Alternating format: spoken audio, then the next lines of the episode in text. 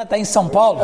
Oi? Você não podia dar uma tirada assim na aula que nós perdemos? Passado? Posso, posso. Ah, tá gravado. Está gravado isso. no grupo, tá? Ah, tá, tudo gravado. Muito bem. Vamos abrir a palavra de Deus em 1 Coríntios, capítulo de número 10. Hoje nós vamos entrar no capítulo 10. Pastor Sérgio, seja bem-vindo. Paz do Senhor, bom dia. Oi! A bispa veio hoje, que benção.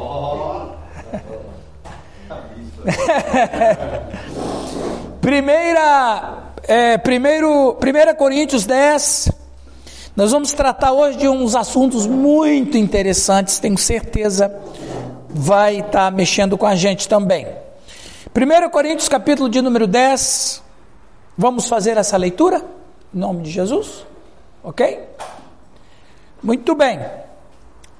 Diz assim a palavra de Deus: Ora, irmãos, não quero que ignoreis que nossos pais estiveram todos sob a nuvem e todos passaram pelo mar, tendo sido todos batizados assim na nuvem como no mar, com respeito a Moisés.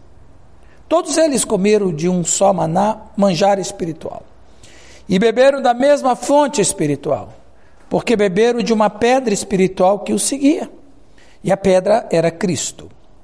Entretanto, Deus não se agradou da maioria deles, razão porque ficaram prostrados no deserto. Ora, essas coisas se tornaram exemplos para nós, a fim de que não cobicemos as coisas más como eles cobiçaram. Não vos façais, pois, idólatras como alguns deles. Porquanto está escrito: o povo assentou-se para comer e beber, e levantou-se para divertir-se. E não pratiquemos imoralidade, como alguns deles o fizeram, e caíram num só dia 23 mil. Não ponhamos o Senhor à prova, como alguns deles já fizeram, e pereceram pelos, pelas mordeduras das serpentes. Nem murmureis, como alguns deles murmuraram, e foram destruídos pelo exterminador. Estas coisas lhes sobrevieram como exemplos, e foram escritas para advertência nossa de nós outros sobre quem ah, os fins dos séculos têm chegado. Aquele que pensa estar em pé, veja que não caia. Não vos sobreveio tentação que não fosse humana, mas Deus é fiel e não permitirá que sejais tentados além das vossas forças. Pelo contrário, juntamente com a tentação, vos proverá livramento de sorte que a possais suportar. Portanto, meus amados, fugi da idolatria, Falo como a criteriosos, julgai vós mesmos o que digo. Muito bem. Nós vamos tratar hoje de uma igreja vigilante. É... Show. Uma igreja vigilante. Esse texto ele é, ele é continu, continuação do, do que foi tratado no capítulo passado. No capítulo 8, o apóstolo Paulo tratou do assunto de coisas duvidosas ou práticas questionáveis. No caso dos coríntios, era a carne oferecida aos ídolos. A conclusão de Paulo foi que um cristão tinha liberdade de comer a carne, mas se tornaria um pecado se comer dessa carne, levasse o irmão que era fraco de consciência a pecar. Nós tratamos isso. Então nós vimos ali naquela, naquela aula que o ídolo em si não é nada. O ídolo não é nada mesmo. Ele não tem nenhuma representatividade, ele não é nada, porque não tem outro Deus. Só tem um Deus. O ídolo não é nada. Paulo diz: o ídolo não é nada, não tem problema. Nós vimos também, aí já fazendo, atendendo o pedido do, do pastor Calixto, aí nós vimos também que a carne que era sacrificada no, no templo pagão, eles não jogavam fora, uma porção ficava com o sacerdote, uma outra porção era oferecida aos deuses e uma boa parte a, o sacerdote podia vender. Então eles tinham um mercado, um açougue, vamos dizer assim. Se eu estivesse no, de uma língua espanhola, eu, falar, eu falaria uma carniceria. Né? Então eles tinham um, um, um açougue do templo que a carne era vendida muito mais barata que no mercado tradicional. Eu até fiz aqui uma brincadeira, uma comparação, que se a picanha custa 100 reais o quilo, a picanha do templo ia custar 35 reais. Então você sabe, o povo é povo em qualquer época, em qualquer circunstância, ele vai sempre comprar onde é mais barato. Então, geralmente, os açougues do templo eram muito populosos porque as pessoas iam lá comprar carne, que era uma carne de segunda categoria no sentido, não vinha direto do produtor para o açougue, mas ela passava aquele processo de sacrifício e, e etc, etc. Muita gente da igreja Claro, ia fazer a compra do final de semana em qual açougue? Do templo, a carne era bem mais barata. Isso estava causando um problema na igreja, porque havia alguns da igreja que o apóstolo Paulo chamou de fracos, que eram pessoas que se escandalizavam, porque de uma certa maneira os fracos ainda tinham uma dependência psíquica dos ídolos. Eles, para eles, para muitos deles, os ídolos eram alguma coisa. Para quem ia comprar carne no templo, não era nada. O ídolo não é nada. Jesus Cristo é Deus de todas as coisas. Eu, eu não tenho problema com isso. Eu posso comer, eu posso comprar, não tem problema nenhum. Mas havia algumas pessoas da igreja que ainda tinham uma, uma certa relação com os ídolos, não de adoração, mas ficou um. Não houve uma libertação total eles ainda tinham respeito, tinham uma solenidade, tinham medo, eu posso voltar e tal. E o apóstolo, ele vai orientar que aqueles que são fortes, evitem então de comprar carne lá no açougue do templo, porque você pode fazer esse irmão mais fraco pecar. E o pecado deste seria a um nível tão grande de que ele poderia voltar a cometer idolatria. Ok? Então, foi isso aí que nós tratamos basicamente. Tá? Daqui a pouco eu já volto nesse assunto. Então, no capítulo 9, o apóstolo parece responder a algumas objeções contra si mesmo. Ele afirma sua missão e autoridade apostólica e dá seu êxito entre eles como testemunha disso. Então, Paulo diz que ele é apóstolo também porque algumas pessoas da igreja de Corinto não estavam aceitando o apostolado dele, porque ele não andou com Jesus, ele, ele não, não viu os milagres, ele não esteve presente nos ensinos. E alguma a turma contra ele não estava querendo aceitar o apostolado dele. E ele, ao contrário, ele afirma o apostolado e diz: Vocês são a prova do meu apostolado, porque nenhum apóstolo começou uma igreja. Nenhum apóstolo pregou o evangelho e uma igreja nasceu ali. E vocês são a minha prova. Então, ou seja, vocês estão contradizendo o, vocês mesmos. Então, ele defende o seu apostolado. Paulo começa uma defesa de seu apostolado. Paulo também mostra quão importante é que os cristãos abram mão dos seus direitos. Assim como ele desistiu de seu direito de ser sustentado por sua própria pregação do, do Evangelho, alguns cristãos coríntios deveriam às vezes desistir de seu direito de comer carne sacrificada a ídolos. Aí ele então vai abordar essa questão. Ele disse: Eu não abri mão de receber dinheiro de vocês e eu tenho um direito nisso. Não amordaça a boca do boi que, que trabalha. Eu tenho direito, mas eu não, eu preferi não onerar vocês. Assim como eu abri mão do meu direito de receber dinheiro de vocês, vocês também podem abrir é, é, é, mão do direito de vocês comerem carne. Então a ideia do apóstolo era proteger o fraco, o fraco na fé. Porque se ele fica muito dependente disso, se escandalizando demais, então ele vai chegar no nível seguinte: ah, mas, mas se, se ele está fazendo isso, também ah, então, então não tem problema. E daí ele, ele poderia correr o risco de voltar a, a praticar idolatria e voltar para a adoração no templo. Ok? Giovanni, você quer ler essa parte aqui? Alguma pergunta? Alguém quer falar alguma coisa? Esteja à vontade. Ok? Deu para entender bem isso aí? A Célia e o Marcos que chegaram hoje aí já. Está craqueando aí? Muito bem, vamos ler ali. Paulo está muito menos preocupado com a comida em si do que com a possibilidade de alguns na igreja voltarem a uma vida de idolatria. Esse perigo ele agora expõe por meio de uma variedade de ilustrações. Isso. Então veja, antes que o pastor continue. Então o que, o, que, que o, apóstolo está dizendo? Então assim, a comida em si não tem problema. Não há nenhum problema. Foi Deus quem criou a comida. O ídolo não é nada. Mas o problema não é esse, o problema é o fraco. É aquele que acha que o ídolo é alguma coisa. Como é que você vai tirar da cabeça de uma pessoa que acha que o ídolo é alguma coisa? Não tem jeito. Então abre mão disso, né? É, é nesse sentido. Eles, eles, estão, eles podem ser tentados a voltar a ser idólatras outra vez. Sim. O primeiro mostra a eles que os judeus foram altamente favorecidos, foram solenemente consagrados a Moisés e a Deus e estiveram sob a proteção e orientação divinas. 1 Coríntios 10, de 1 a 4.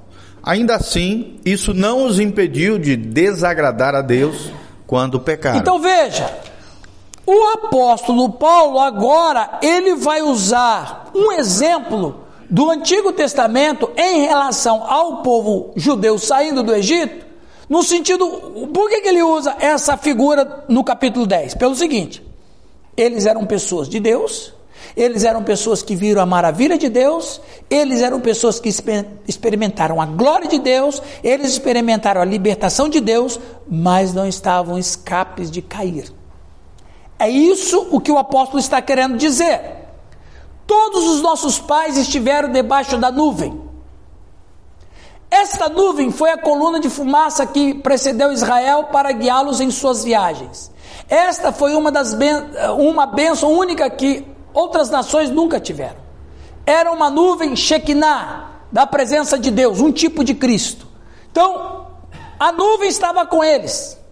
A nuvem estava onde eles iam, a nuvem estava com eles. A presença de Deus estava com eles.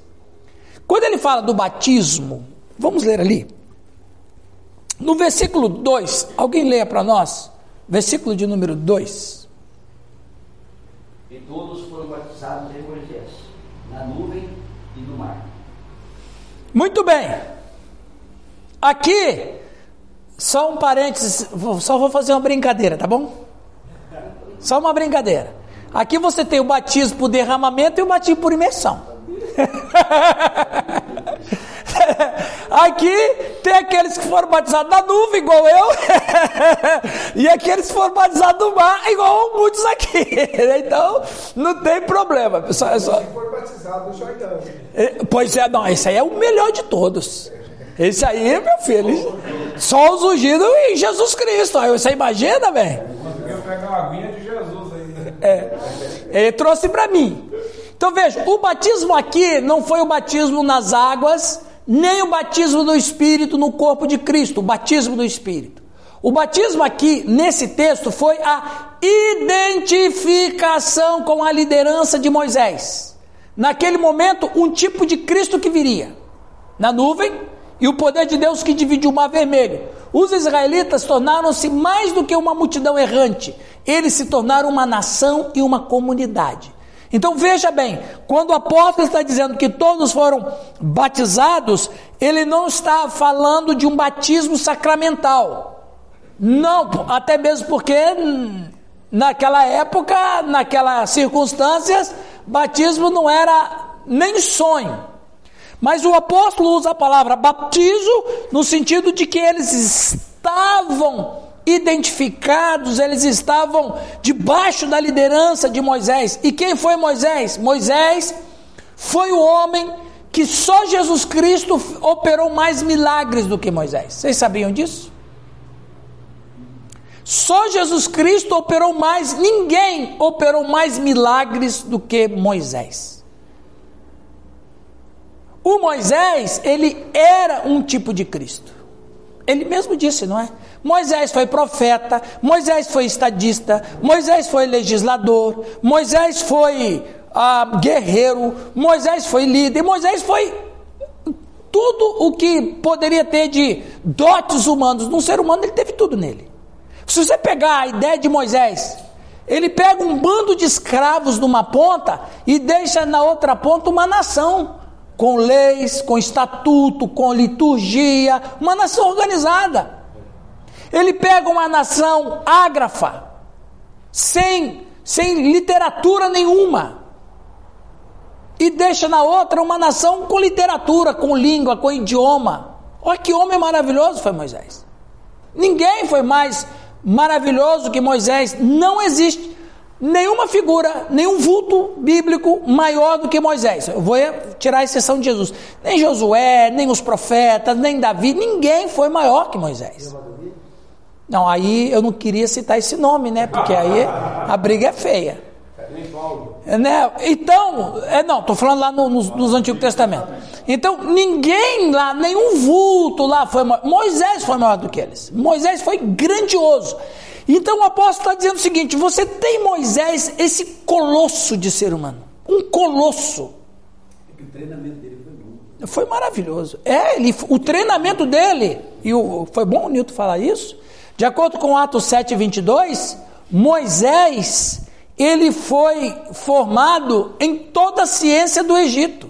Moisés conhecia todas as línguas, Moisés conhecia todos os mapas, Moisés conhecia os movimentos solares e lunares, Moisés conhecia a astronomia, a matemática, a arte militar da guerra. Moisés conhecia todos os cultos, todos os deuses, todas as liturgias. Moisés sabia a arte do embalsamento. Ele sabia tudo. O Moisés sabia tudo, porque em Moisés foi projetado ser faraó. Ele tá isso. Ele entrou, ele entrou numa escola egípcia de artes é, é, mágicas. Com 15 anos saiu com 40. Ele estava sendo projetado para ser um faraó. Ele foi formado em, ele estava sendo, ele foi formado para ser um deus. Literalmente. Para os egípcios era um deus. Então, quando Moisés então, como o Nilton falou, Deus vai preparando Moisés em todas as artes. Quando Moisés sai, ele é esse colosso de homem. Claro que isso foi um atrapalho na vida dele depois, né? Porque foi duro, ele, ele mesmo no, ele mesmo no Egito, é, mesmo no, no, deserto, ele ainda pensava que era príncipe de, de, do Egito ainda, né? Essa ideia foi muito forte nele. Ele teve 40 para treinar e 40 para destreinar um pouco. É, ele foi, é, exatamente. Exatamente, ele, ele teve. Ok, mas a gente não vai falar de Moisés aqui. Mas só, é só para a gente ter noção do que Paulo está dizendo. Então Paulo está dizendo assim, ó, o Moisés foi um grande homem de Deus, todo mundo estava debaixo da liderança dele. Por isso que fala que foi batizado nele, ou seja, o batismo dando uma ideia de submissão, entendeu? Porque todo batismo é uma submissão. Você vai se batizar, você está submetendo a Deus. Exatamente, você está fazendo um acordo, um pacto, uma aliança, um compromisso. E o batismo é isso. Então, é isso que ele está dizendo. Ele está tá dizendo o seguinte: todo mundo foi batizado de Moisés, todo mundo tinha a dependência de Moisés, dependência espiritual, dependência litúrgica, dependência de, de comando, dependência de tudo. Todos eles estavam debaixo dessa liderança de Moisés. E eles viram a, a nuvem, eles tiveram debaixo da nuvem, eles foram sustentados pela coluna de fogo, tudo isso, toda essa maravilha, mas não impediu deles caírem. Essa é a ideia.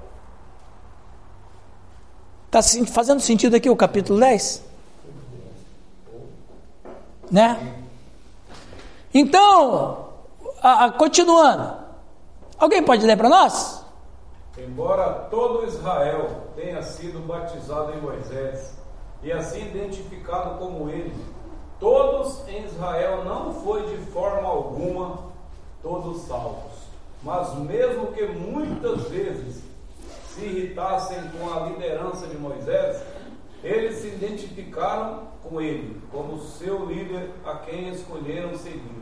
E ao fazê-lo, experimentaram a presença, a proteção e o poder de Deus, todos sob a nuvem e todos passaram pelo mar. Exatamente, todos sob a nuvem, todos passaram pelo mar. Mas, ainda assim, Paulo mostra que apesar de seus privilégios, eles se entregaram a desejos desordenados. Que eles se tornaram idólatras. Que eles foram culpados de licenciosidade que eles haviam tentado o seu líder, que eles reclamaram e que, como consequência disso, muitos deles foram destruídos. Em vista de tudo isso, Paulo adverte aos coríntios a não serem autoconfiantes. Preste atenção aqui. Hein? Ou se sentirem seguros e não se jogar no caminho da tentação participando das festas de idolatria. Veja bem, gente, isso é muito importante. Nem todos.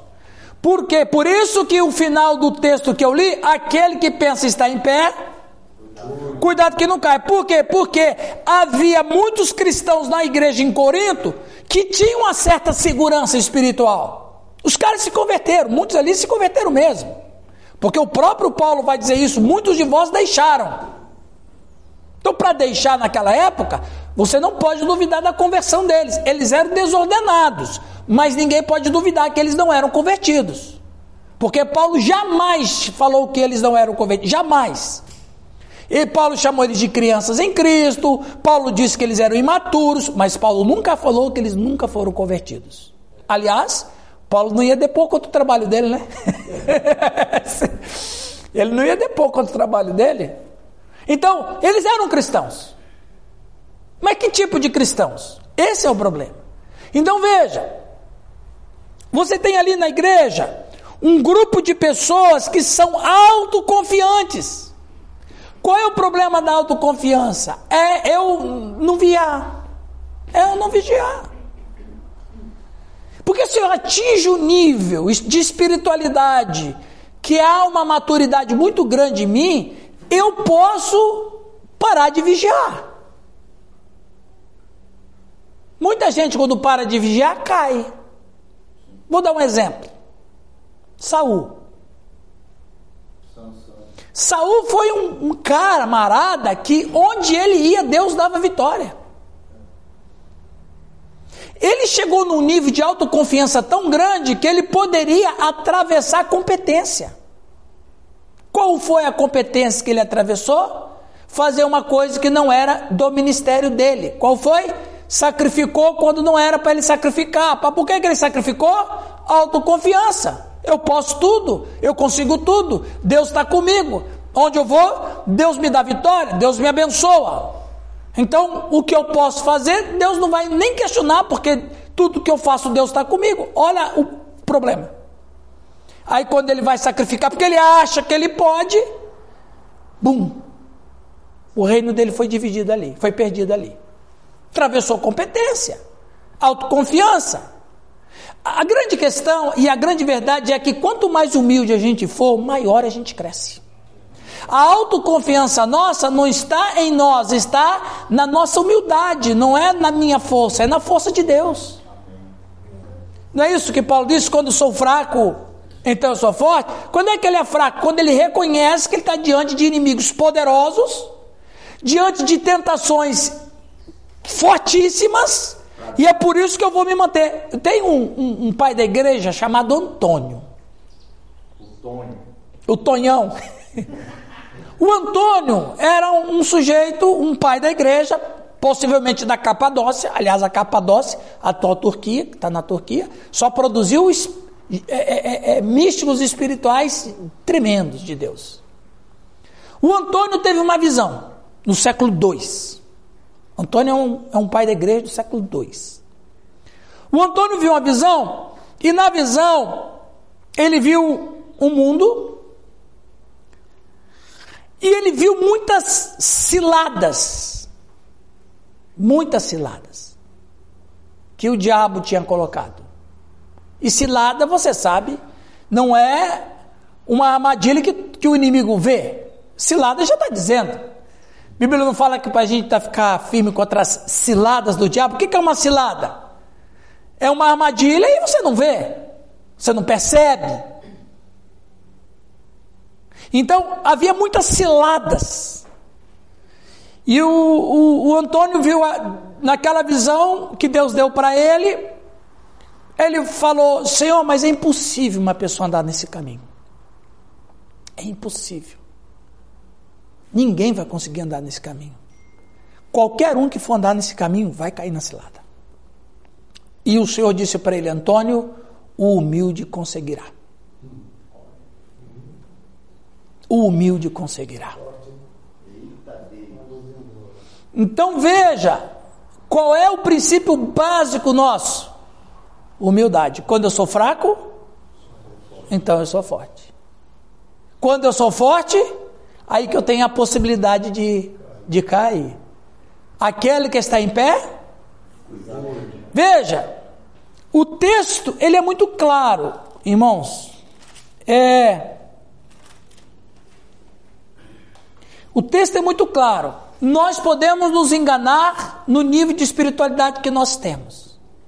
E outra coisa, a gente precisa, principalmente pastor. Pastor, então, é uma cilada terrível para nós. O ministério está muito abençoado, o ministério está pujante, o ministério está crescendo. É um dos piores momentos que a gente pode ter no nosso ministério, é quando as coisas estão. Cuidado lá, hein? Moramos. E é nessa hora que o diabo ataca. Por quê? Porque nós ficamos, muitos de nós perdem a sobriedade. Não é isso que Paulo diz para Timóteo? Ser sóbrio em todas as coisas.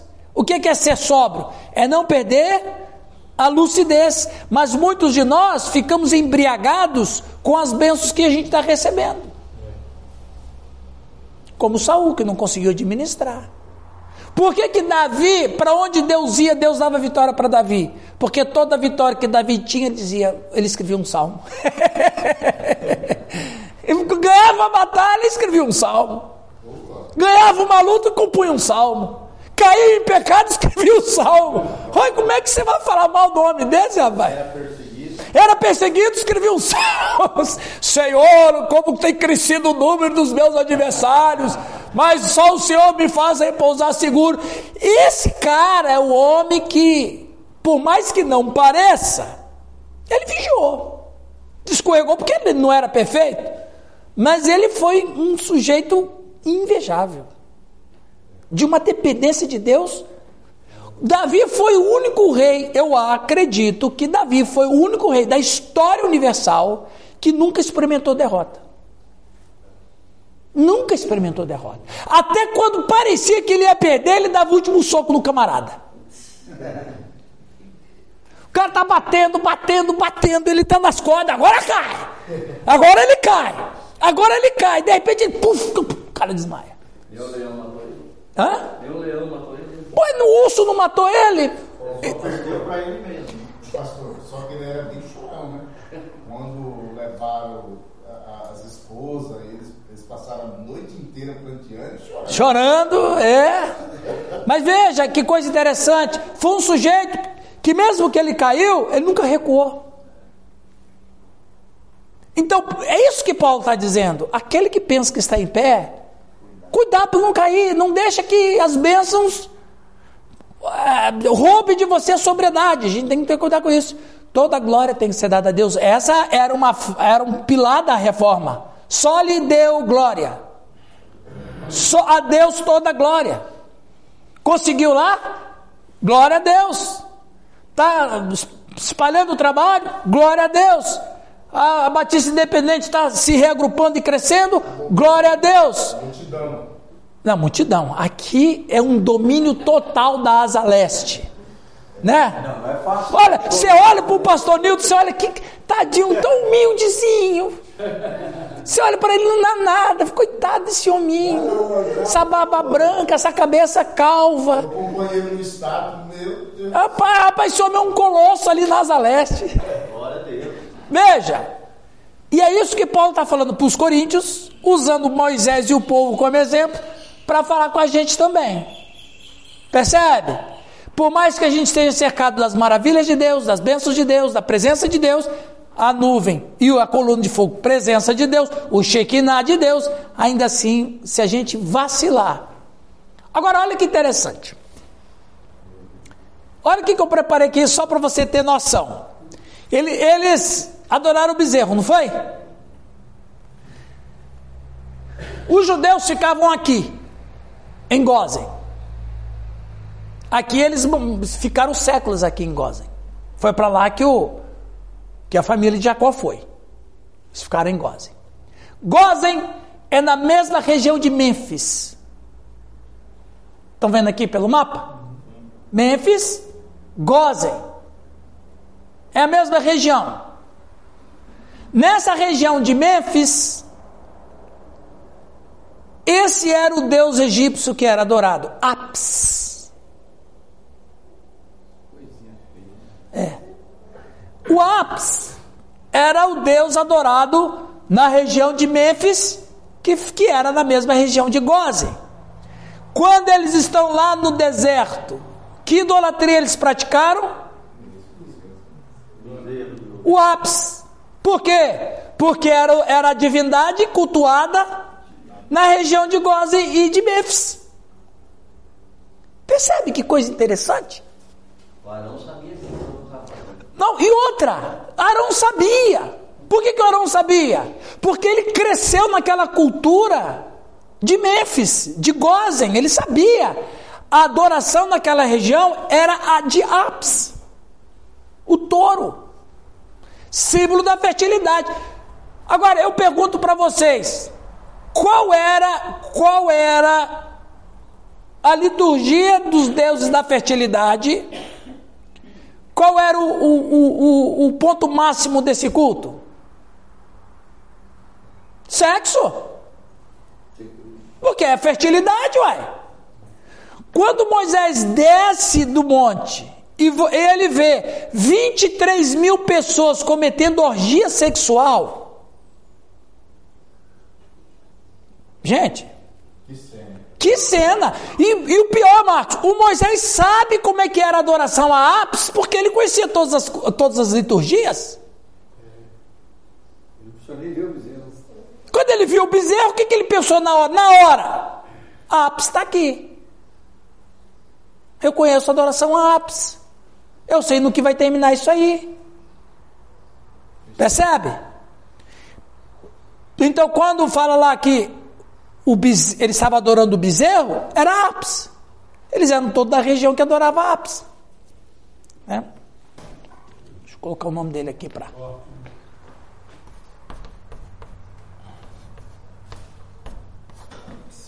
Apis.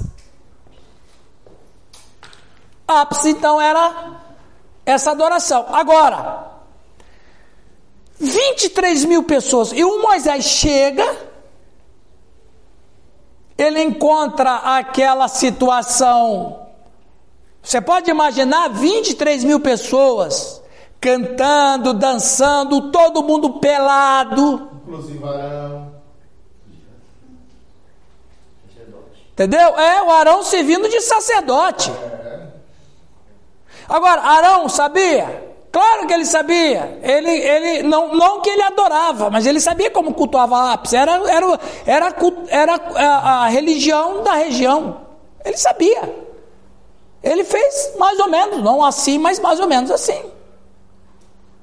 Né? Como o Newton falou, e esse aí não é um desenho, Newton, é foto de um ídolo egípcio mesmo, que foi achado pela arqueologia. Tanto que a gente foi lá, um lugar que a gente viu bastante ídolos. Aham. Ach- né? Então, muito bem. Agora veja, irmãos. No Museu de Israel? Não, no museu não, a gente foi no, lá nos Essenes, né? É isso que me mostraram pra gente. É só no Museu do Holocausto. Eles foram, por um milagre, conduzidos através do Mar Vermelho. O maná com o qual eles se alimentaram era um tipo de Cristo crucificado. O pão que desceu do céu e quem comer viverá para sempre. Cristo é a rocha sobre a qual a igreja cristã é edificada. E das correntes que saem dela, todos os crentes bebem e são revigorados. Ele tipificava as sagradas influências do Espírito Santo concedidos aos crentes por meio de Cristo, mas que ninguém presuma de seus grandes privilégios ou profissões da verdade. Esses não garantirão a felicidade celestial. Então, todos os movimentos que aconteceu lá no Egito, tudo, tudo aquilo era sombra. Sombras do que haveria de vir. Cristo. Tem um livro chamado, é, tem vários li- livros, na verdade, Cristo no Antigo Testamento. Mas você vai ver lá, Cristo presente em, em, em várias ações do Antigo Testamento. Cristo na pedra, Cristo na, na nuvem, Cristo no fogo, Cristo em todo lugar. Você vê a pessoa de Jesus Cristo em todo o Antigo Testamento. Então, todo o Antigo Testamento, todo ele, você vai observar que todo o Antigo Testamento sempre apontava para Cristo. Os animais que eram sacrificados, a, a- a- as figuras, ah, os vultos, Melquisedeque, Isaac, tudo era figuras do que viriam, que era Cristo. Josué, inclusive o nome de Jesus era Josué. Yoshua, o Joshua, enfim, quando o Antigo Testamento, ele era apontamento para o Cristo. Então tudo que acontecia no Antigo Testamento é apontada para Cristo. E o mais interessante é que os discípulos de Jesus Cristo não entenderam isso. O Paulo entendeu. O autor de Hebreus entendeu. O próprio Cristo disse para os, os fariseus e os sacerdotes, João 5,39, um dos primeiros versículos que eu memorizei da minha vida. Examinai as Escrituras, porque julgais ter nelas a vida eterna, e são elas que testificam de mim. Os profetas falaram de mim, Davi cantou de mim, Moisés serviu a mim. Então, todo o Antigo Testamento, leis e profetas, era Cristo presente. E aí, o que, que o Paulo faz? Ele faz uma, uma, ele faz um link, falando uma palavra moderna agora, né? Ele faz um link com a igreja de Corinto no sentido de que o Cristo que nós servimos, ele é o Cristo que estava presente em todo o Antigo Testamento. E da mesma maneira como eles experimentaram Cristo e caíram, murmuraram, praticaram idolatria, etc, etc. Esse mesmo Cristo que nós adoramos hoje, ele estava presente lá na, na, no povo de Israel e eles lá vacilaram e caíram. E nós também. Ele faz esse link. Ele linka. Ele linka lá o, o, o, o Antigo Testamento. Né? Eu não vou falar do Novo Testamento porque não tinha ainda na época de Paulo, né? Mas ele, ele linka o Antigo Testamento para a igreja em Corinto. E ele fala: Ó, oh, aconteceu lá, pode acontecer aqui. Por isso, vamos voltar a, a, ao, ao, tema, o eixo central. Por isso, não coma carne sacrificada a ídolos, porque vocês podem fazer os fracos voltarem a ser idólatras. Olha onde que Paulo vai, usando os argumentos que ele tem para convencer aqueles irmãos de abrir mão do direito que eles têm de poder comer. Esse Matthew Henry, ele é um teólogo famosíssimo. Giovanni, to, todo mundo já bebe de Matthew Henry. Fantástico, fantástico, século 17. Matthew Henry, ele disse aqui, ó, o judaísmo era o cristianismo sob um véu, envolto em tipos e alusões sombrias. O evangelho foi pregado a eles em seus ritos e sacrifícios legais. E a providência de Deus para com eles e o que aconteceu com eles, apesar desses privilégios, pode e deve ser um aviso para nós. O cara falou isso há 400 anos atrás. Então veja, o que ele falou é verdade. Nós temos que cuidar, nós temos que vigiar, nós temos que procurar ter uma vida, uma vida baseada na humildade. Tudo que eu tenho, Deus me deu. Tudo que eu possuo, Deus me deu. Deus me deu. Se eu sou alguém, Deus me fez ser alguém. Se eu sou pastor, Deus me chamou. Se eu sou um pastor abençoado, Deus me sustenta. Porque se a gente não praticar essa humildade, nós vamos cair. Tem pastor que está no ministério, mas já caiu. Não que tenha caído em adultério, mas ele já caiu diante de Deus. Tem pastor que está no púlpito, mas não é mais pastor de Deus. Como Saul ainda estava no trono, mas Deus disse para Samuel: Eu já tenho outro rei. Ele só ele só está lá de fantoche. Ele não é mais meu rei. O meu rei ainda não está no trono. Ele acha que ele está no trono ele acha porque ele está no trono, ele é rei. Mas quem diz quem é rei, quem não é rei, sou eu. Sou eu que levanto reis e abato reis. E para mim ele não é mais rei. Ele está lá no trono, mas ele não é mais rei. Meu rei é outro. E você vai saber quem é Samuel. Pode falar. Aí ele chega para Saul e diz o quê? O Senhor disse que você. que ele. O Senhor disse que você não é mais rei. Ele já escolheu um outro. Então, tem pastor que está no púlpito, está fazendo tudo, bonitinho, mas Deus, mas é, não é mais meu pastor.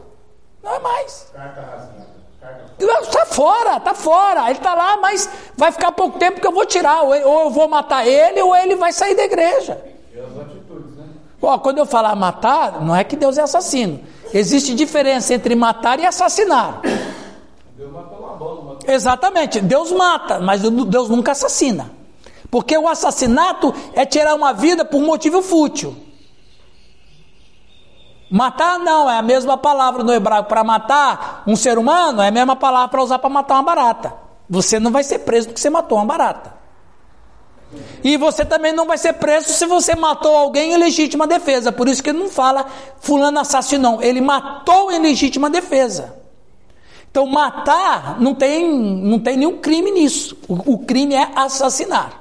Inclusive, tá, tá mal traduzido lá o, o, o oitavo mandamento, não matarás. Na verdade é não assassinarás no, no hebraico original, é não assassinarás. né? Então Deus pode matar o cara. Pastor, Né? tem muito hoje é, manipulação humana. Meu Deus, muito. Não é Deus que levanta, é o homem que levanta. É o homem que levanta. O ministério é dele. A igreja é dele. Aquelas armas são dele. Tudo é dele. Ele usa o nome de Deus para dar uma aparência cristã, mas ele é, o, ele é o Deus da igreja. Então, isso aqui o Mateus R. falou é verdade. O Antigo Testamento, é, o judaísmo era, era um tipo de Cristo do passado. Mas da mesma maneira como não houve boa administração lá, pode não ter boa administração aqui. Os irmãos estão entendendo? Vocês pastores, nós pastores, vocês mais ainda, porque eu, eu não estou mais no ministério local, mas vocês que estão na ativa, cuidado que vocês não caiam. Ah, mas o pastor vai cair em adultério? Não, ninguém está falando disso. Porque o cara pode estar lá, mas está caído. Ele pode estar bonitinho, paga as contas dele em dia, mas está caído diante de Deus. Quando Paulo escreve a Timóteo, ah, é um texto que ele fala assim, que para Timóteo pregar o Evangelho, Sim. perseverar na, na doutrina, no ensino, e tomar cuidado para que seja salvo tantos que te ouvem como a ti mesmo. Como a ti mesmo, exatamente. Porque fazendo isso, salvarás tanto a ti quanto aos que te escutam. Cuida de ti mesmo. Né? Alguém lê para nós esse slide, por favor, Giovanni?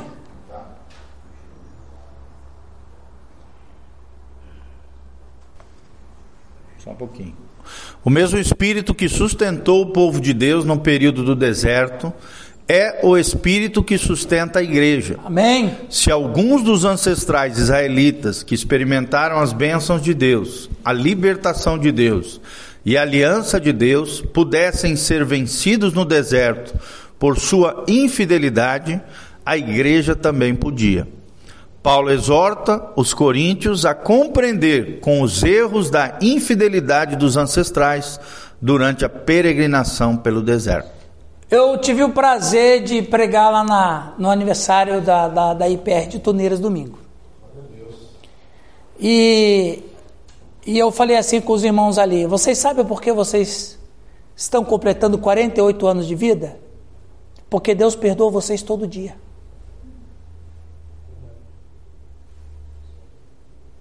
Não é? Deus perdoa vocês todo dia. Então, o povo de Israel esteve passando no deserto porque Deus estava sustentando eles. Assim como Deus sustenta a igreja. É o link que Paulo faz. Deus sustenta a igreja. E Deus sustenta a igreja porque ele tem um propósito. Veja bem, lá na, vamos, vamos usar assim, vamos, deixa eu usar a ideia de Paulo. A igreja do Antigo Testamento, a igreja do Novo Testamento. Qual é a diferença da igreja do Antigo Testamento e a igreja do Novo Testamento?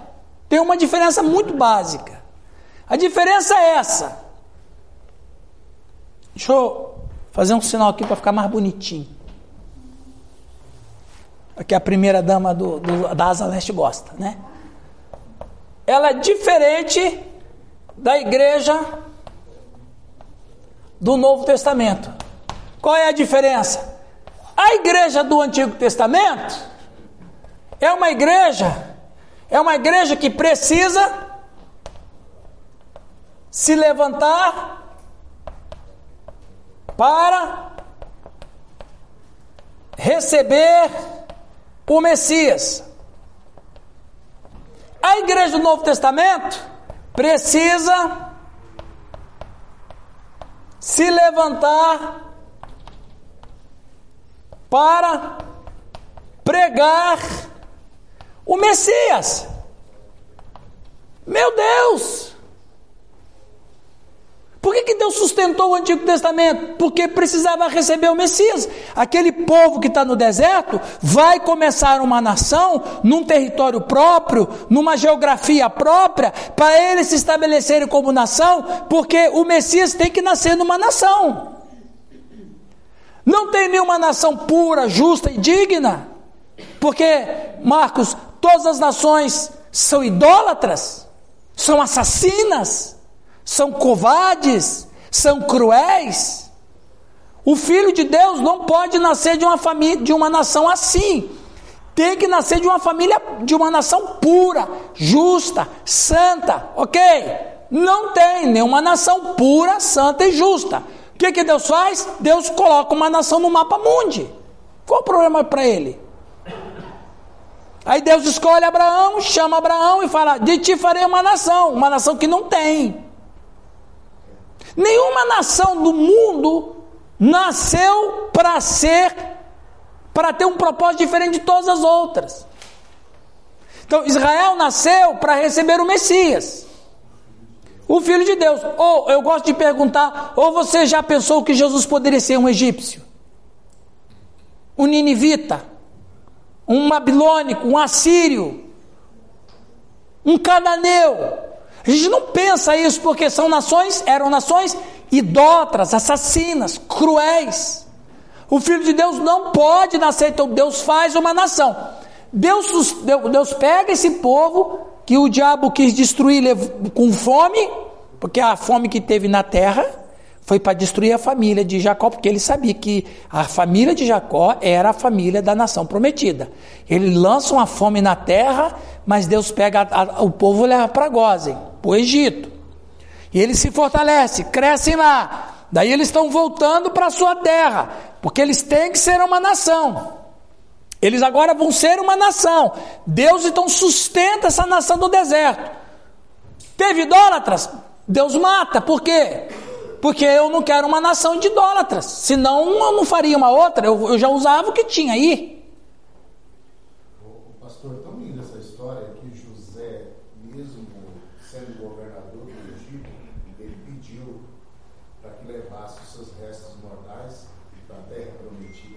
É, ué, porque ele.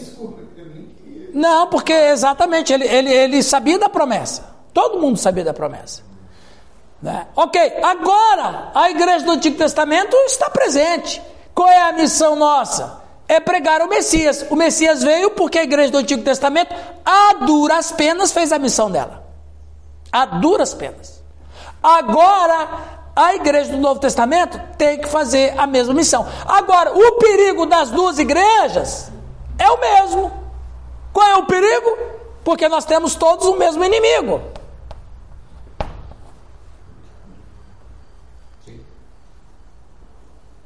Os irmãos estão, estão entendendo a história? Está entendendo a história, pastor? Desde sempre. Desde o começo da humanidade, o inimigo é é, entendeu? Sempre querendo destruir os planos de Deus. Ok? Então. Uma frase interessante daquela, daquela slide anterior ali, ah. está dizendo lá que se os, os, os hebreus que foram infiéis é, venceram, quanto mais a igreja vai vencer sendo fiel. Exatamente, a ideia é essa. Se a igreja for fiel, vai vencer. Vencer o mesmo inimigo. Ok? Olha lá, viu? 1 Coríntios 10, 6. Ora, estas coisas nos serviam de exemplo, para que não cobicemos o mal, como eles também cobiçaram. Podemos aprender com seus erros se quisermos. Eles murmuraram contra Deus repetidas vezes. Parecia que eles nunca estavam satisfeitos por causa da extrema desobediência de Israel. Deus permitiu que apenas dois homens com mais de 19 anos, que originalmente deixaram o Egito, Josué e Caleb, entrassem na terra prometida. Todos os outros morreram no deserto, incluindo Moisés e Arão, que foram desqualificados para entrar na terra. O apóstolo está dizendo: não vamos cometer o mesmo erro. Nós temos um exemplo que temos que olhar e, e, e seguir para não fazer. Agora eu pergunto: você está levando a sua igreja a que nível? Que nível que você está levando a sua igreja? Na dependência de Deus, na, na influência do Espírito Santo, na humildade, no serviço, que nós temos um serviço. Porque, irmãos, quando Jesus Cristo voltar e restaurar todas as coisas, não, ele não vai mais precisar de ter igreja, a igreja não vai existir mais. Por quê? Porque não vai ter mais pecadores para se, arrepender, se arrependerem. A igreja só existe para pregar o evangelho. Depois que a igreja pregar, pregou Israel. Ok, o Cristo veio, veio, agora Deus não tem mais um povo, Deus, Deus não tem dois povos, Deus só tem um.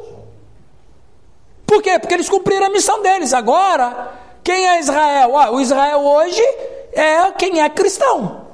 Agora Deus não tem dois povos, Deus só tem, sempre teve um só. Só que esse povo aqui, ele está mais engrossado, ele está, como diz o apóstolo Paulo, enxertado, ele está mais robusto. Você não tem mais dois povos, você só tem um. Deus não tem dois povos, Deus só tem um, que é o Israel espiritual. Por quê? Porque o Messias já veio. Então, quando a gente para para pensar nisso, lá no futuro, não vai mais precisar de ter igreja, porque não vai ter mais pecador. O diabo já foi condenado, o besta, o falso profeta.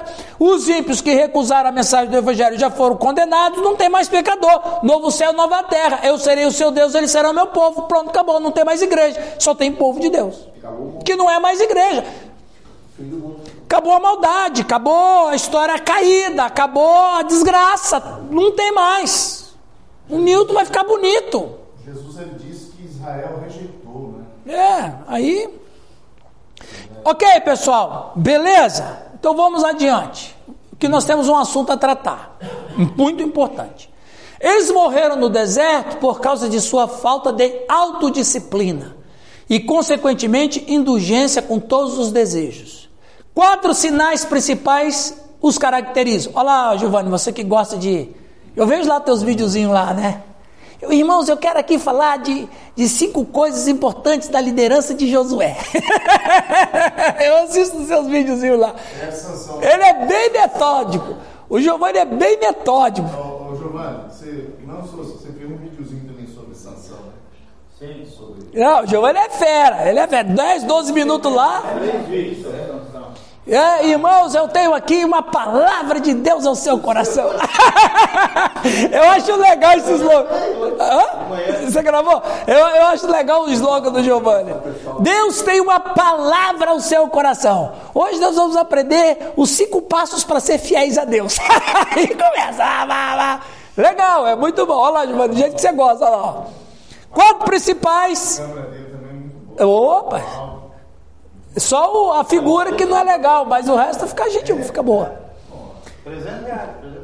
Quatro sinais principais os caracterizam. Primeiro, idolatria. Imoralidade sexual. Por que imoralidade sexual? Porque era adoração a apes. Ok? Testar Deus, aqui é o problema. Veja, lembra lá de uma das tentações que Satanás fez para o Senhor? Tudo isso te darei se prostrado me adorares? E o Senhor Deus, e o Senhor Jesus disse: Não tentarás o Senhor. O que, que é tentar a Deus? E olha, é isso aqui, ó. Tentar a Deus é isso aqui, ó. Duvidar do seu caráter, exatamente. Isso aqui é tentar Deus. É duvidar do caráter dele. Incredulidade que Paulo acusa os judeus. Incredulidade não é duvidar da existência de Deus. Incredulidade é duvidar do caráter de Deus. Como assim? É, Deus falou: Eu vou agir. Vai vir uma nação e vai punir vocês se vocês não se arrependerem. Aí os caras falam bem assim: Vai nada. Deus falou, mas não vai se cumprir. Isso está na Escritura. O povo falava isso. O povo falava isso. Muito, ah, mas o Senhor, não, mas não vai fazer. Não, mas o Senhor quer que, não, mas não vai acontecer nada disso. É duvidar. É como um filho. Você já viu que o filho tenta o pai? Você já reparou isso? Não faça isso, o pai vai puxar a tua orelha. Aí o menininho fica assim, ó. Não é verdade? E é. Ele está testando o pai, se o pai vai fazer o que o pai falou que ia fazer. Isso é incredulidade. É o princípio de incredulidade de uma criança. é, então, o povo de Israel também testou Deus. Olha, esses são os deuses que te tiraram do Egito. Aí tem o ápice lá. Não, mas foi o Senhor. Não, não foi bem ele, não. Duvidar do caráter de Deus. Hã? Ele ajudou um pouquinho, mas quem tirou mesmo foi Apis. Então isso é duvidar do caráter de Deus. Deus falou, ele vai cumprir. Né? E reclamação ou murmuração. Agora eu coloquei essa observação. Todas são possibilidades para nós também. Isso aí vai deixar muitos prostrados no deserto. Muitos. Murmuração. Muitos. Murmuração. Murmurar é, é, é, reclamar de uma coisa boa que Deus está dando. Ah, não é isso que eu queria. Ah, eu queria de outro jeito. Ah, eu queria de outro jeito. Não, não era. Ah, eu estou enjoado de comer isso aqui. Ah, eu estou. Murmurar. Isso é um coração ingrato. In, totalmente. E, e, e, um coração em relação a Deus, um coração ingrato revela um coração que desfaz do que Deus faz por graça. Ou desfaz da graça de Deus desfaz da graça de Deus. Né? Então, cobiçaram coisas más. O apóstolo também não queria que seus leitores reagissem exageradamente a ficassem paranoicos ao considerar o histórico de Israel. O fracasso não era inevitável. As tentações que os coríntios enfrentaram não foram únicas. E o Senhor lhes daria graça para lidar com qualquer tentação que pudesse enfrentar. Os cristãos hoje são, estão confiantes na sua espiritualidade, mas desconhecem quase completamente os perigos inerentes aos seus privilégios espirituais. É possível ter uma alma salva, uma alma salva, mas uma vida enfraquecida. O caminho de Deus é aprender e depois viver. Está cheio disso, pessoas você vê que é, tem uma vida com Deus, mas tem uma. Uma vida enfraquecida. Entendeu? É, parece um paradoxo? É um paradoxo. Mas é um fato porque nós somos seres humanos. A gente luta com as nossas deficiências. Então veja: é possível ter uma alma salva, mas uma vida enfraquecida. É, é. O caminho de Deus é aprender e depois viver. Ou seja, o conceito o conceito sem prática é esterilidade. A prática sem conceito é loucura. deixa, deixa, eu me, deixa eu me reorganizar aqui. O conceito sem prática é esterilidade. A prática sem conceito é loucura. Como é que você vai fazer uma coisa que você não tem nem noção? Está cheio de... Como é que você. Sim, está cheio. Como é que você vai dirigir um carro se você não se preparou para dirigir um carro? É loucura. E como é que você só vai saber, saber, saber e nunca fazer? É esterilidade. Eu sei, mas nunca pratico. É esterilidade, ué. Nós estamos tocando uma questão muito séria é, do, do, camarada não é habilitado, por exemplo. Você vê muitos líderes aí dirigindo aí sem até sem, sem habilitação. Ah, mas rapaz, depois que um presidente de uma nação como o Brasil não tem o primeiro grau completo, você quer o quê? E, e ainda por cima é um condenado em três instâncias, não né, entendeu? Então, é aquela ideia, aquela coisa. Para dirigir um carro, você tem que ter habilitação. Para ser vereador, governador, deputado, você tem que ter um conhecimento prévio. É loucura. É loucura. Para ser gari tem que ter o primeiro grau no mínimo. Pois é. Pois é. Né? Então, o caminho de Deus é aprender. Jesus Cristo disse isso: ide por todo mundo, pregar o evangelho e, a toda criatura, ensinando. O que, que é ensinar? É aprender, ter conhecimento, para depois fazer. Ok? Ok. O batismo e a participação no alimento e nas bebidas espirituais não os protegiam da disciplina de Deus quando desejavam coisas más. A participação no batismo e na ceia do Senhor também não protegerá os cristãos. Gente, isso é importante. Tem gente que toma ceia, pensa que é uma imunização espiritual. Não, tomei a ceia, agora eu posso ir lá no inferno lá. Eu, agora eu posso. Gente, o problema é que muitos de nós cristãos evangélicos temos uma alma católica. Porque o romanismo é cheio de crendices. Ou espírita, ou, ou, ou do. Por quê? Porque a gente acha que, que. Tem gente que tem gente que acha que a oração que o pastor faz está é tá no mesmo nível do passe que recebe lá no centro espírita. Entendeu? Então, às vezes as pessoas. Isso é uma questão cultural. O problema de Corinto, questão cultural. Nós pegamos os sacramentos e damos uma roupagem de crendice nisso. Não agora, por exemplo, dentro do luteranismo, é, da outra ala do luteranismo, né, o, o, de confissão luterana, não, não no nosso caso, no caso do, da confissão luterana, eles fazem, eles batizam a criança e agora fizeram a parte dele. Porque agora a criança está batizada, agora está salva e não precisa mais de pai orar. É um imunizante.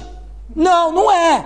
A, a, nosso caso, nós praticamos o P do batismo, mas os pais têm que orar pelos filhos, têm que ensinar os filhos a palavra de Deus, têm que orientar os filhos na, na, na, nas coisas de Deus, têm que ensinar os filhos a amar a Deus, têm que ensinar os filhos a andar em santidade, têm que andar. É isso a vida. Então, a gente não trata os sacramentos como imunizantes.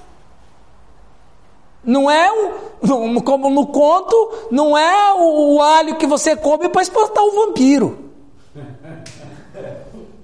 Não, agora eu estou com cruz, estou com alho, estou com a. Eu estou com a, com a estaca de madeira. Agora eu. Não, mas tem gente que trata o ceia se fosse isso. Ai, agora eu tô. Tomei a ceia, agora eu. eu, eu tô... Não, gente, não. Estou vigoroso. Estou vigoroso, sim, Nilton. O ao contrário também. Qual? É, eu tenho a ceia, mas eu. Eu. Qualquer motivo. Eu, eu falei alto com alguém, eu já não vou tomar ceia. Tá bom, aí também tem um exagero, né? Vamos falar disso aqui um pouquinho. Pastor, Oi. é muito. Só voltando você falando das vezes a pessoa botar fé na oração do pastor. Tem gente que fala, pastor, você precisa em casa orar. É verdade. Você vai, você ora. Só que assim, a, a minha, a minha conscientização, se eu estiver errado, vocês me corrijam. Eu falo para eles, isso aqui é só oração de pirona. Se você não curar, é oração. É aquela oração que vai tirar aquela dor no momento. De repente ela se alegra naquele momento, mas depois se ela não buscar Deus, Não, exatamente. tudo de novo. Gente, nós estamos quase terminando a primeira parte, mas é necessário que a gente leia dos versos 16 a 22. Quem gostaria de ler para nós, por favor? 1 Coríntios, Isso, 10, 16 a 22. Porventura o cálice de bênção que abençoamos não é a comunhão do sangue de Cristo? O pão que partimos não é porventura a comunhão do corpo de Cristo? Porque nós, sendo muitos, somos um só pão e um só corpo, porque todos participamos do mesmo pão. Vede a Israel, segundo a carne, os que comem os sacrifícios não são porventura participantes do altar? Mas, digo, mas que digo? Que o ídolo é alguma coisa? Ou que o sacrificado ao ídolo é alguma coisa? Antes digo que as coisas que os gentios sacrificam, sacrificam as sacrificam aos demônios e não a Deus. Uhum. E não quero que sejais participantes com os demônios. Não podeis beber o cálice do Senhor e o cálice dos demônios. Não podeis ser participantes da mesa do Senhor e da mesa dos demônios. Ou irritaremos o Senhor? Somos nós mais fortes do que ele? Veja bem, qual é o grande problema que poderia acontecer com a igreja em Corinto? Os fracos ceder à idolatria, mas não abandonar Cristo. Porque Cristo foi uma coisa maravilhosa. A presença de Cristo na vida deles foi transformadora, Pastor Sérgio. Cristo é tudo para eles, mas por causa da mente fraca, e o camarada acha que não vai ter problema também de voltar a adorar os outros ídolos. E aí o apóstolo Paulo questiona: é possível beber do cálice do Senhor e do cálice dos demônios? É temor a Deus e medo. É o problema, isso, é o problema lá do tempo de Elias. O camarada adorava Baal de manhã e à tarde ele adorava o Senhor. Até quando vocês vão ficar nisso? Entre dois pensamentos? É, se o Senhor é Deus, seguiu, se é Baal, seguiu. O Paulo quer proteger a igreja é o seguinte: não é possível ter comunhão entre demônios e Cristo. Fala, pastor Oswaldo. Não? Muito bem. A participação do batismo, tá. Nunca devemos considerar a participação nessas ordenanças como algo que nos imuniza contra a disciplina de Deus se pecarmos contra Ele. Já foi lido pelo Calixto, a taça de bênção era um termo técnico para a terceira das quatro taças de vinho que os judeus bebiam na celebração da Páscoa. Era uma expressão judaica comum para o último cálice de vinho bebido em muitas refeições. Os judeus usaram isso como uma espécie de brinde a Deus pela sua bondade. Essa taça de bênção.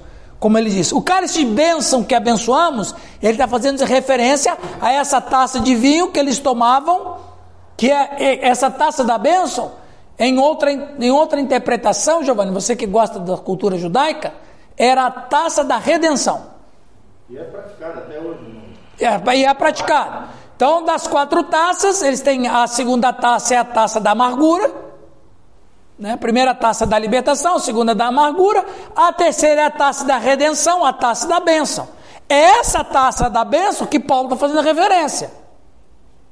Ok? Repete. Como é que é a sua primeira? Libertação. Taça da libertação, a taça da amargura, a taça da bênção, é, que é da redenção, e a quarta taça agora eu me fugiu, que mas eu posso trazer depois. É, libertação, amargura redenção. É bênção. Libertação. Isso, isso, falei isso, isso mesmo. Libertação? Libertação, amargura, redenção. É. Não, a redenção e a bênção é a mesma. É a mesma. Então, faltamos depois um. Já tomou quatro taças? É. Então aquela taça que Jesus levanta lá, esse, é o ta, é- esse cálice é a nova aliança, ele está fazendo referência à terceira. Porque a taça da redenção. Vou mudar minha senha. Eu, eu bebi dessa taça. Eita glória! É a taça da redenção. Ele se encharcou, ele foi Ele se encharcou. Aí ele pensou assim, pô, eu estou em Israel mesmo, ninguém pode me, me, me condenar, né? É, Calixto. Vizinho lá é bom, rapaz. Ele é igual, ele é igual. Viu? John MacArthur, que é um teólogo renomadíssimo, ele disse: É ordenado por nosso Senhor para nos lembrar de seu sacrifício por nós e de nossa unidade com Ele e com nossos irmãos crentes. Comunhão, participamos espiritualmente na comunhão com Jesus, Cristo e com outros crentes. É muito mais do que um símbolo. É uma profunda celebração da experiência espiritual. Isso é importante. É mais do que um símbolo. Comum espiritual comum. Quando os crentes participam da comunhão com fé, o Espírito Santo usa esses símbolos, pão, pão e bebida, como sensibilizadores para despertar nossos espíritos da consciência e a apreciação do grande ministério e sacrifício de nosso Senhor por nós. Agora. Está 53 reais o livro dele aí, teu O livro dele? Vale a pena, né? Só tem 100 livros. Pessoal, rapidamente, não vou entrar no mérito da questão, só quero passar por uma informação acadêmica. Quais são os quatro meios de crer na ceia? Transubstanciação é uma doutrina da Igreja Católica Romana. Uma vez que o sacerdote ordenado abençoa o pão da ceia do Senhor, este é transformado na verdadeira carne de Cristo. E o, e o, e o vinho no sangue de Cristo. Só que daí, dentro dessa concepção romana, existe uma outra doutrina, a doutrina da concomitância.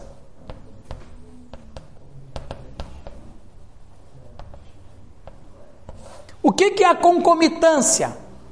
A concomitância é correlaciona, porque até o século X, a Igreja Católica dava pão e vinho. Como veio a doutrina da transubstanciação, como se transforma em, em corpo e sangue, eles acreditam. Né? Eles acreditam. Como a, a, a, a transforma em corpo e, em carne e sangue literal, então, se alguém derrubar o cálice, vai derrubar o sangue do Senhor, não está direito. Então, quando o padre molha a hóstia, a hóstia no, no, no, no cálice, todas as hóstias já estão molhadas. É um passe de mágica assim, nem David Copperfield consegue fazer. Só o padre bebe. É. Então, quando o católico fiel quando o católico fiel toma a hóstia, ao mesmo tempo ele está bebendo vinho. Por quê? Concomitância. Ah, nós não cremos nisso. Não foi isso que o Senhor ensinou. E também não é canibalismo. Isso é canibalismo. Ceia do Senhor não é canibalismo.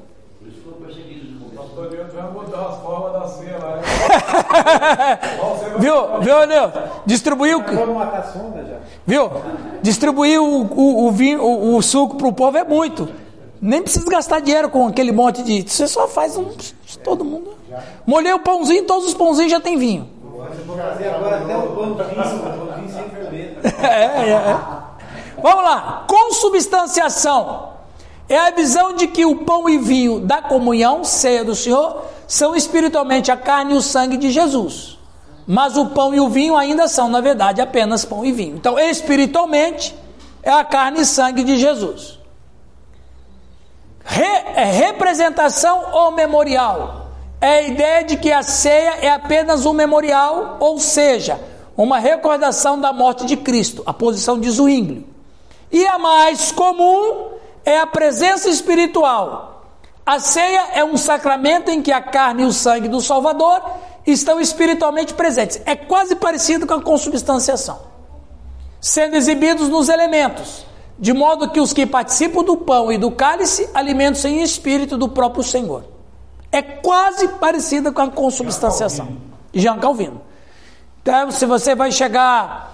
Na verdade, nas igrejas reformadas e nas igrejas é, renovadas, que são as igrejas pentecostalizadas, elas vão variar de acordo com a crença do pastor entre a representação e a presença espiritual. Lá na, na sua comunidade, Giovanni, qual, qual é da, dessas quatro? Transubstanciação? Não. transubstanciação. Transubstanciação, sacanei com você agora. É as duas, não é? É a duas, né? Representação é. Não, não é a presença espiritual. É três, pastor. É três.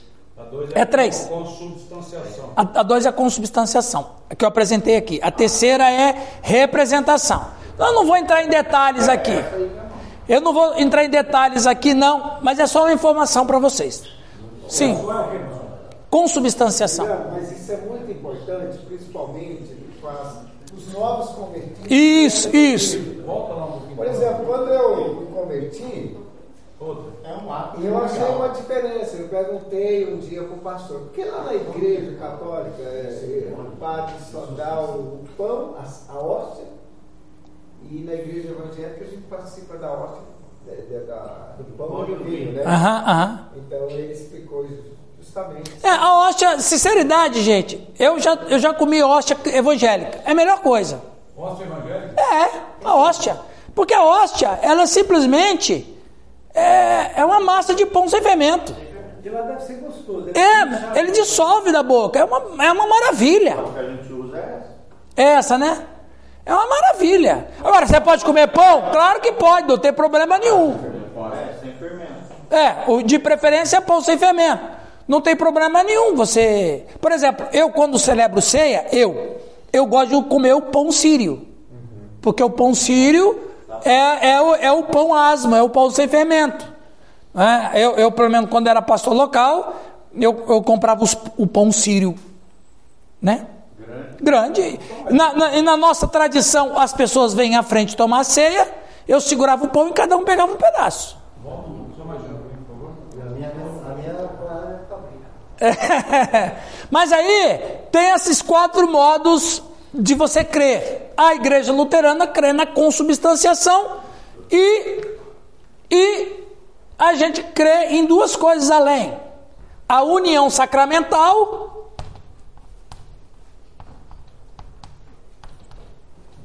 A união sacramental e o comer sacramental.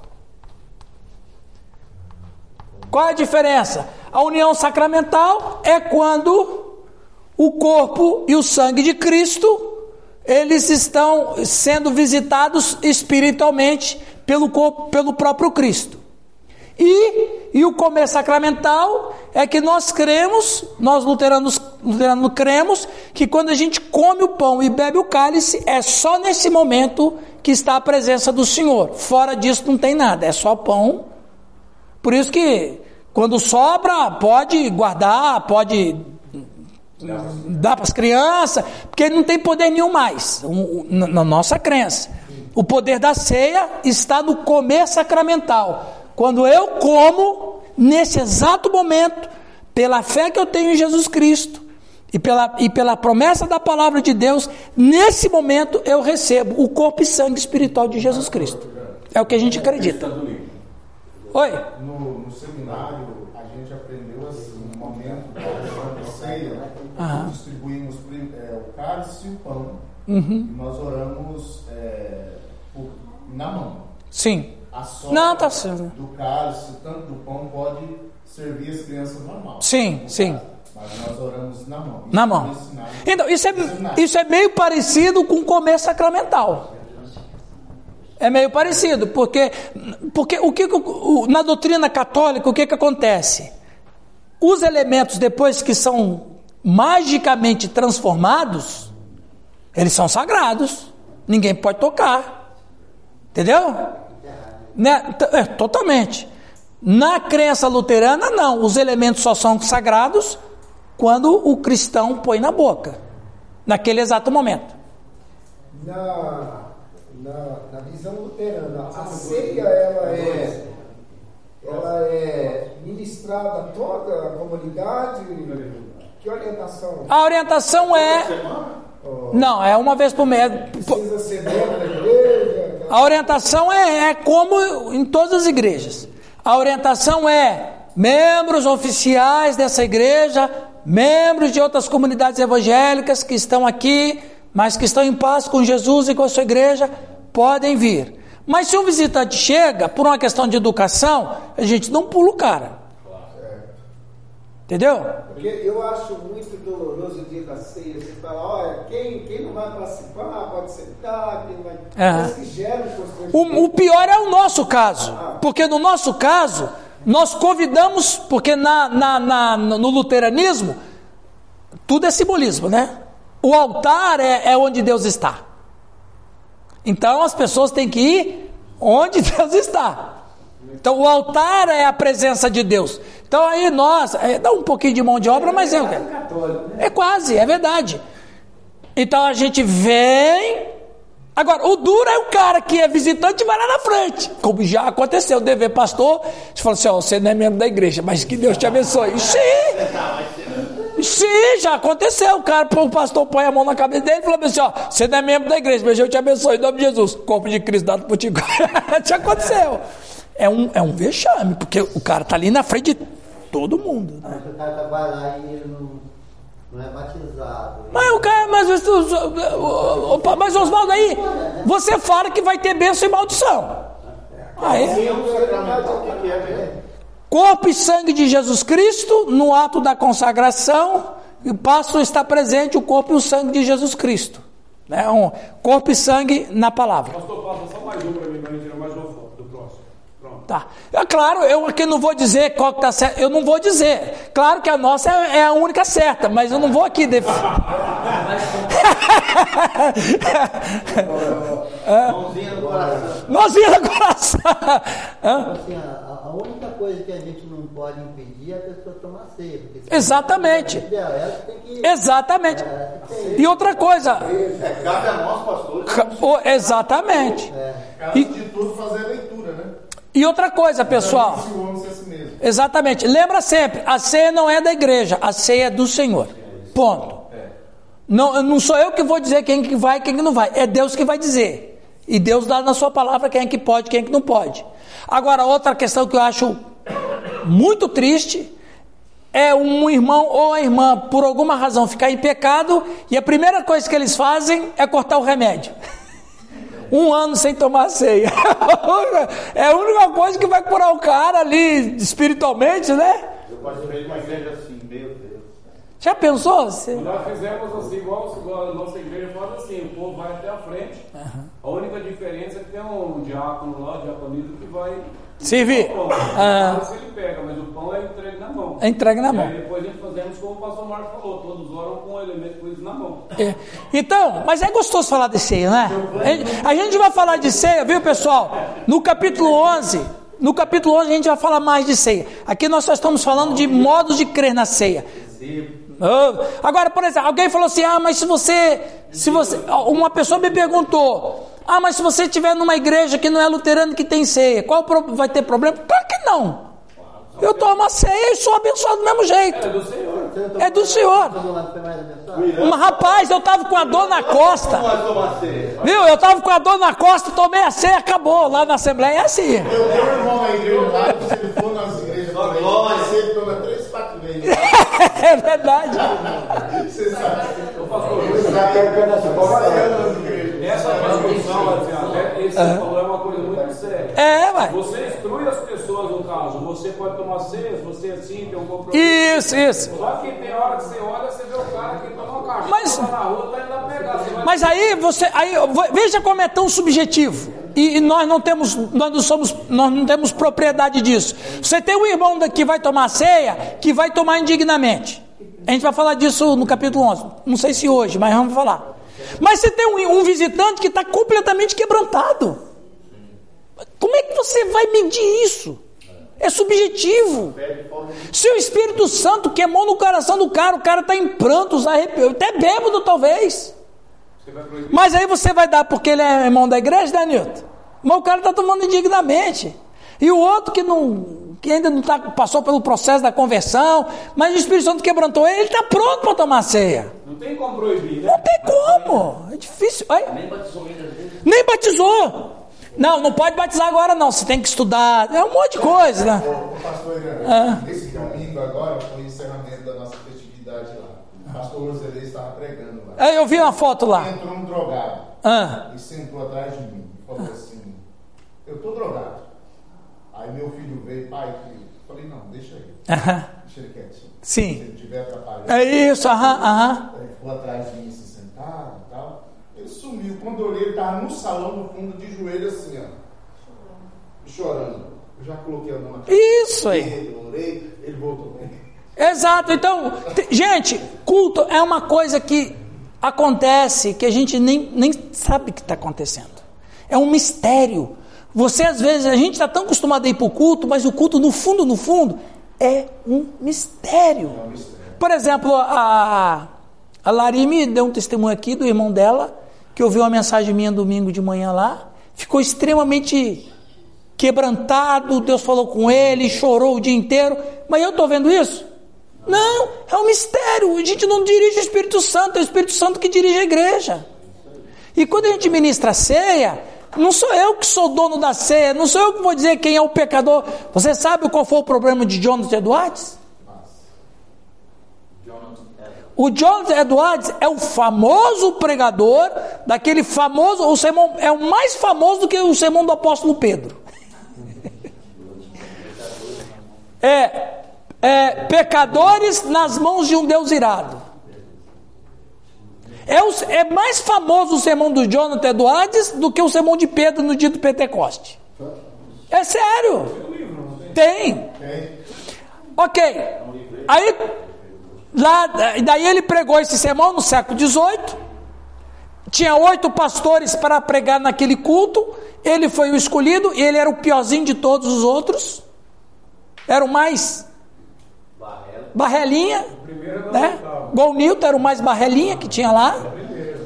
Aí ele pregou, foi aquela coisa, foi uma, uma fama medonha. Aí ele cresceu, né?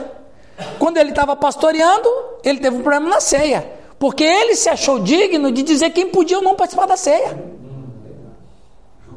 Ele começou a julgar. Você vai participar porque você está em pecado. Você pode porque você está arrependido. Aí houve um maior problema e a turma expulsou ele da igreja. Ele era batista. Batista, você sabe, é a congregação que, que decide. Quer dizer, o camarada que foi poderosamente usado por Deus naquele culto, depois ele se perde porque ele percebe a, a não vigiar.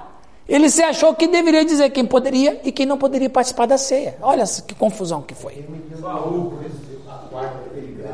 Ele cresceu. Esse, gente, vamos terminar aqui. Hã? Foi. Foi, aí, ó. Depois ele ficou bêbado do espírito. Ó, esse Horatius Bonar, um teólogo escocês do século XIX, olha a frase dele. Lê para nós, Giovanni, a frase do Horatio Bonar. Cadê o negócio? Tá com você, Falou em bêbado, Não é a comunhão do sangue de Cristo? Esse sangue é a vida, e essa vida é o pagamento da pena do pecador. A alma que pecar, essa morrerá. Nesse cálice, a morte e vida. A morte do fiador e a vida fluindo dessa morte. Olha que coisa linda. Nossa morte fluindo para ele, para que ele morra. Sua vida fluindo para dentro de nós, para que vivamos. Assim, o cálice é o cálice da bênção para o pecador, porque contém tanto a morte como a vida desta bênção presente neste cálice e o seu conteúdo, nos tornamos possuidores quando cremos no nome do Filho de Deus. Que definição maravilhosa sobre a ceia. Aquele cálice que a gente toma tem morte e vida. Tem a morte do Cristo e a vida que ele oferece na sua morte para o pecador arrependido, cara. Meu Deus, é. É apaixonante, né? É, só que a morte de Cristo. É, é uma coisa linda.